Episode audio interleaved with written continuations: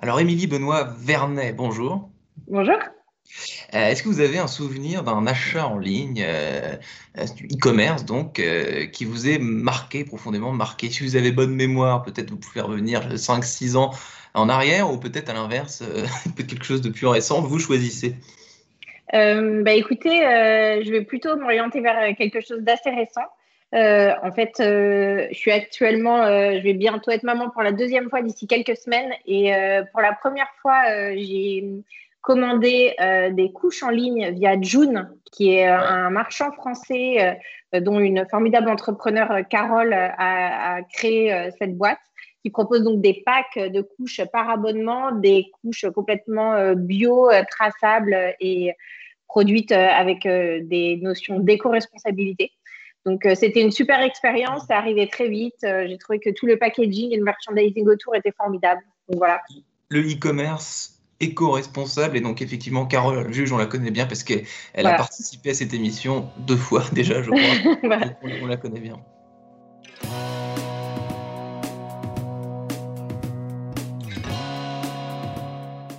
Bonjour à tous et bienvenue au Talk Décideur du Figaro en visio, toujours avec aujourd'hui euh, bientôt maman. Euh, on vient de, vient de nous, nous, le dire. Donc la frontière pro vie perso, bah, c'est un débat sans fin. Voilà, on en a encore, on en a encore un exemple. Vous êtes country manager France, euh, DG France hein, pour faire simple, euh, de la société canadienne Shopify qui permet de lancer son business en ligne, en gros, euh, de créer facilement sa, sa e-boutique. je vous prie de ne pas rougir, Émilie Benoît Vernet, mais je crois que vous avez fait partie des, des sociétés qui ont bien marché, si je puis dire, pendant, pendant la crise qu'on vient de traverser, a, fortiori pendant le, le confinement, parce que votre activité, en gros, c'est de lancer sur le web euh, des, entreprises, des artisans, euh, des petites sociétés qui n'y sont pas, par définition.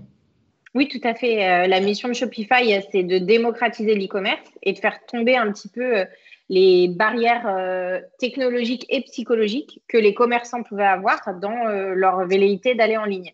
comme on propose une solution clé en main, hébergée, qui permet de créer une boutique facilement et ensuite de la gérer et de faire grandir son business sur une multitude de canaux en ligne et hors ligne. Ah, vous, dites faire tomber euh, les frontières psychologiques. Euh, euh, le e-commerce est réservé à une élite. Vous diriez pour quelle raison est-ce que est-ce qu'aujourd'hui une société, une entreprise décide de ne pas être en ligne? Si vous pouvez me donner quelques exemples précis que vous avez rencontrés, j'imagine d'ailleurs pendant pendant la crise. Bah oui, justement. Du coup, pendant la crise, on a rencontré beaucoup d'entrepreneurs commerce donc, qui avaient des boutiques physiques avec beaucoup de typologies différentes, que ce soit des vendeurs plutôt artisans ou alors euh, des gens qui étaient dans une approche un peu plus retail, euh, magasin, etc. Euh, je pense que beaucoup de gens se disaient Ouh là là, le digital, c'est compliqué. Moi, je ne sais pas coder, je ne maîtrise pas les codes, je ne vais pas pouvoir me lancer et ça coûte extrêmement cher. Ça va me prendre beaucoup de temps.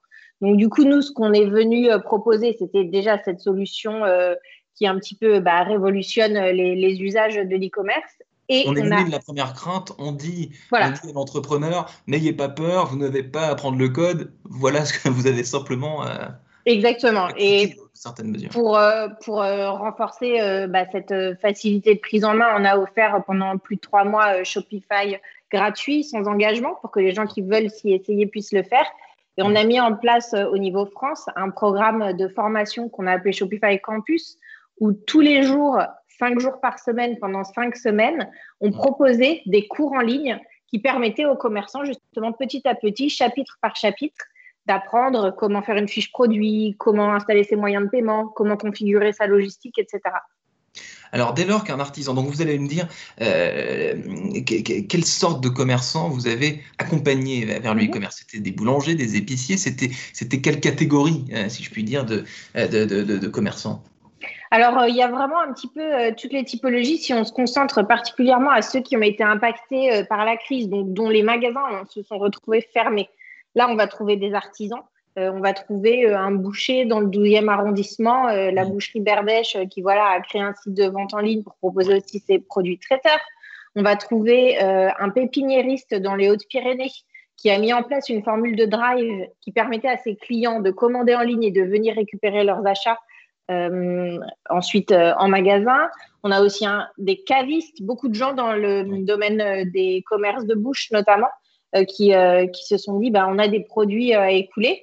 Et aussi un très bel exemple, je trouve, ce sont les vergers de Galie. Donc, les fermes de Galie qui sont en Ile-de-France et qui proposent la visite dans la ferme pour euh, récolter euh, des fruits et légumes, euh, ne mmh. pouvant plus proposer ça et ayant beaucoup de produits à écouler, a mis en place un site de vente en ligne également. Mmh.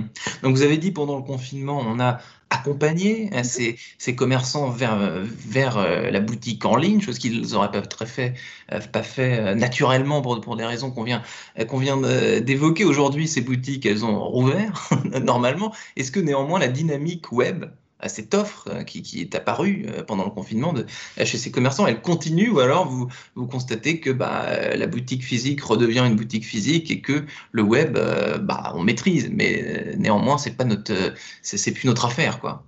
Je pense qu'à aucun moment, les personnes qui se sont lancées se sont mis dans une optique de c'est l'un ou l'autre. C'est-à-dire, c'était plutôt un complément, un nouveau canal de vente qui venait enrichir leur offre et leur apporter de nouvelles opportunités. Et aujourd'hui, ils se disent, bah, on peut le conserver. Tout à fait, ça va nous permettre d'être plus agile. Ça nous permet aussi de toucher une clientèle qui n'était pas notre clientèle immédiate, c'est-à-dire euh, celle des kilomètres autour de la boutique. On a peut-être découvert des nouveaux clients et ces nouveaux clients, aujourd'hui, on peut les servir via les canaux euh, web, Internet.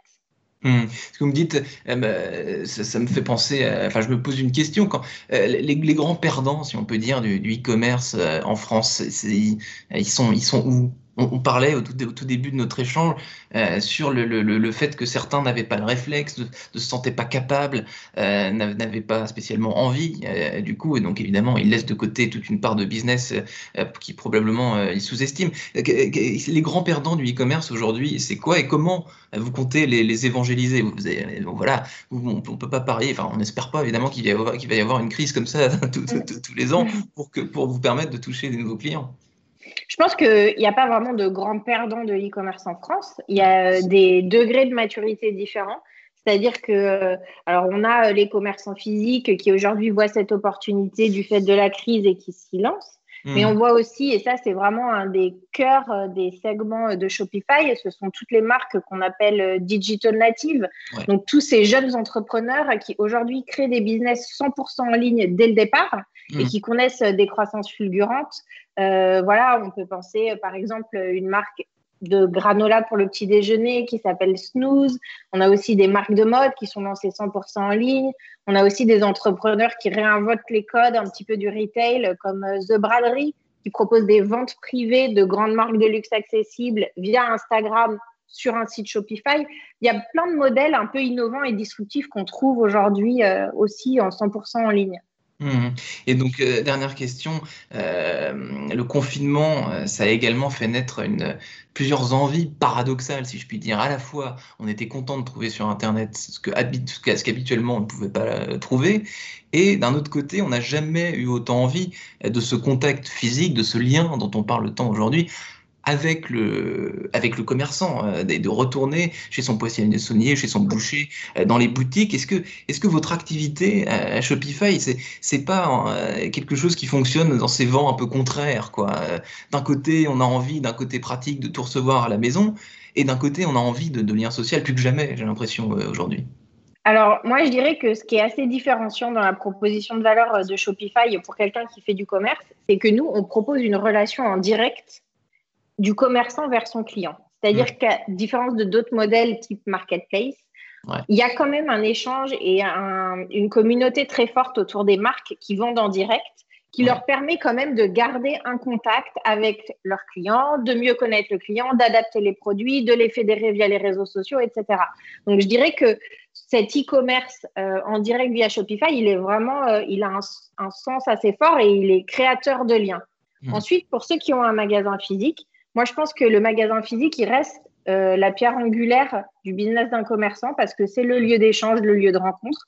Qu'aujourd'hui, on voit aussi que ces lieux physiques, eh ben, ils pivotent un petit peu. Ils peuvent devenir euh, des endroits où on va pouvoir envoyer des articles depuis le magasin. C'est-à-dire que le lieu euh, physique se réinvente et a d'autres usages, peut-être un peu plus concept store ou showroom, où le commerçant va partager d'autres expériences avec ses clients. Le lieu physique, vous venez de le dire, plus ou moins, c'est le lieu physique, c'est la pierre angulaire de, l'e-commerce. tout à fait. C'est le moment où on se rencontre. Et d'ailleurs, énormément euh, de commerçants Shopify, même tous ces marques un peu digital natives que j'évoquais tout à l'heure, très régulièrement, ils organisent des pop-up stores où hmm. ils se retrouvent sur des lieux physiques pour avoir cet échange aussi avec leurs clients. Hmm. Je crois qu'on a tout dit. Merci infiniment. Euh, Émilie Benoît Vernet, donc country manager France de Shopify, société canadienne, euh, qui a profité euh, du confinement pour mettre sur le terrain euh, digital certaines boutiques, certains commerçants qui n'en avaient pas encore eu la possibilité, l'envie ou le besoin. Merci infiniment d'avoir répondu à mes questions pour le talk décideur du Figaro. je vous souhaite une excellente journée et un bon congé, congé maternité, on peut le dire, puisque c'est vous qui l'avez en début. Tout à fait. Merci beaucoup, Quentin. Au revoir.